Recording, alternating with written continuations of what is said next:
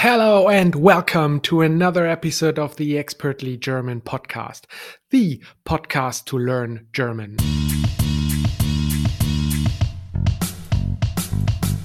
Hallo und herzlich willkommen zu einer neuen Episode des Expertly German Podcast, dem Podcast zum Deutschlernen. Ich habe einen Kater. Oh Mann, oh Mann, ich habe einen Kater. That is today's saying of the week. Um, so, what does that mean? So, the literal translation would mean I have a cat. To be precise, I have a male cat. Well, that's a bit of a weird saying. What it actually means is I have a hangover. Ich habe einen Kater.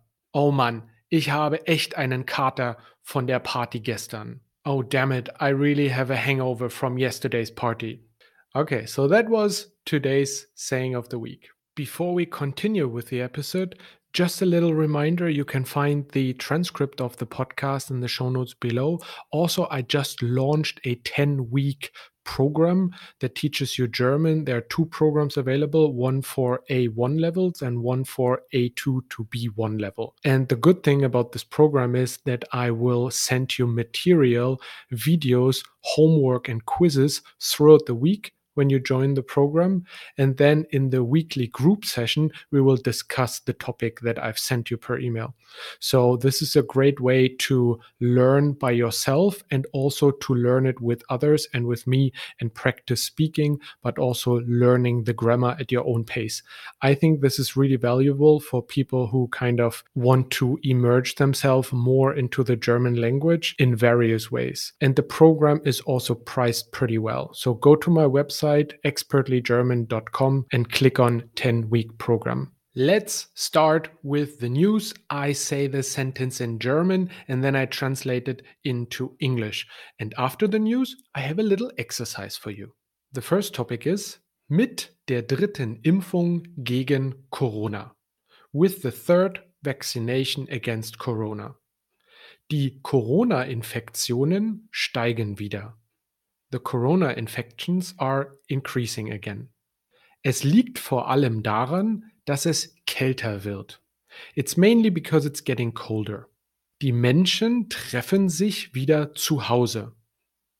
People are more likely to meet at home again. Das erhöht die Zahlen. That increases the numbers. Damit es nicht wieder zu einer Überlastung der Krankenhäuser kommt, und alle Menschen gut behandelt werden können, will Gesundheitsminister Spahn, dass alle älteren und schwer kranken Menschen schnellstmöglich eine Drittimpfung bekommen. So the translation would be Health Minister Spahn wants all older and seriously ill people to receive a third vaccination as soon as possible so that the hospitals do not become overloaded again and everyone can be treated well. I'm reading the sentence for you again in German. Damit es nicht wieder zu einer Überlastung der Krankenhäuser kommt und alle Menschen gut behandelt werden können, will Gesundheitsminister Spahn, dass alle älteren und schwer kranken Menschen schnellstmöglich eine Drittimpfung bekommen. Cool.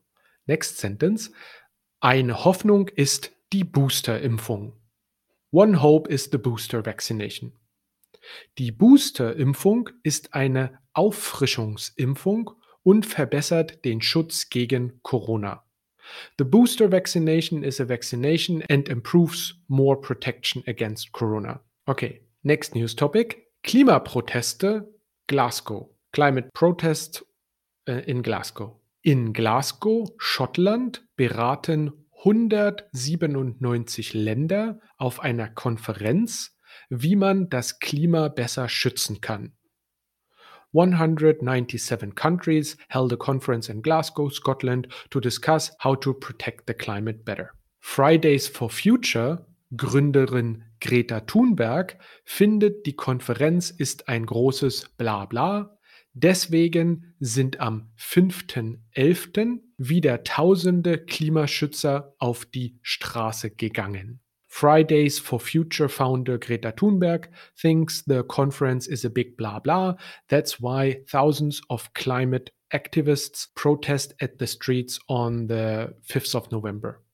Bei der UN-Klimakonferenz sind sehr viele Politikerinnen und Politiker dabei, aber auch ganz viele Menschen, die zum Klima forschen oder das Klima unbedingt schützen wollen. There are a lot of politicians at the UN Climate Conference, but also a lot of people who research the climate or who absolutely want to protect the climate. Die Konferenz soll noch bis nächsten Freitag gehen und ein paar Sachen wurden schon beschlossen. The conference is supposed to last until next Friday and a few things have already been decided. And the last topic, weniger Methan soll ausgestoßen werden. Less methane should be emitted. I don't know if I said methane here correctly. Anyway, let's continue. Methan ist sehr schädlich für das Klima und wird hauptsächlich von großen Fabriken ausgestoßen. Methane is very harmful to the climate and is mainly emitted by large factories. 100 Staaten haben beschlossen, dass der Ausstoß von Methan um ein Drittel gesenkt werden soll. 100 countries have decided that methane emissions should be reduced by a third. Okay, and this was the news part. Let's now come to the exercise.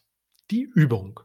I will say the sentence in German, and then you have to fill out what I'm saying as a blank. So let's start with the first one. Der Laden ist blank 22 Uhr geöffnet. So what do you have to fill in here where I said blank? Again, der Laden ist blank 22 Uhr geöffnet. So here you could say ab, like from, but actually 22 Uhr means 10 p.m. So in this case, we would more likely say bis. Der Laden ist bis 22 Uhr geöffnet. Next sentence. Ich kaufe einen Kaffee blank Laden. So Laden is something like a shop, store. Again, ich kaufe einen Kaffee blank Laden. And the right answer would be im. Ich kaufe einen Kaffee im Laden. Next sentence. Ich frage nach blank Weg. So here you have to find the right article. Ich frage nach blank Weg. Hint, nach is a preposition after which we always use the dative case. And Weg is masculine. So knowing that Weg is masculine, so der Weg, how do I now have to change der in the dative. Correct. Dem. Ich frage nach dem Weg. Next sentence. Ich arbeite blank einer Firma. Which preposition am I looking for here? Ich arbeite blank einer Firma. So what I want to say is I'm working at a company. So how what preposition do I use here for at? And the correct answer would be by. Some might also say in, but by is definitely the better one. Ich arbeite bei einer Firma. Next sentence. Ich gehe in blank Laden. Here again, I'm looking for an article. Laden is masculine. Der Laden. Ich gehe in blank Laden. So we know that Laden is masculine and in is a preposition again. In, however, is a two way preposition which can either take the accusative or the dative case.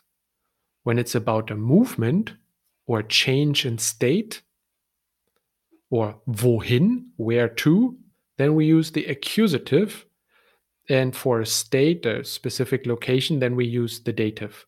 So here, ich gehe in blank Laden is clearly a wohin, a where to. Where to do I go? I go into the store or to the store.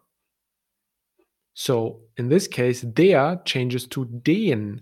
Ich gehe in den Laden because we have the accusative case here for Laden. And the last sentence, ich höre Musik blank Radio. Okay, so this is actually quite difficult. So here you need to know which preposition we use for I'm listening to music on radio. So what would we say for on radio? Ich höre Musik blank Radio. And the right answer would be Ich höre Musik im Radio, like I and then an M, like mother. Ich höre Musik im Radio. I hope you like today's episode. Support this podcast however you can. Subscribe to the podcast, share it with your friends, just mention it wherever you can if you like what I'm doing so that I can continue doing it, can continue to produce more content for you. Um, also, as I mentioned before, I have a 10 week program for you. More information is on the website expertlygerman.com. So I wish you a great week, guys. Cheers and bis bald.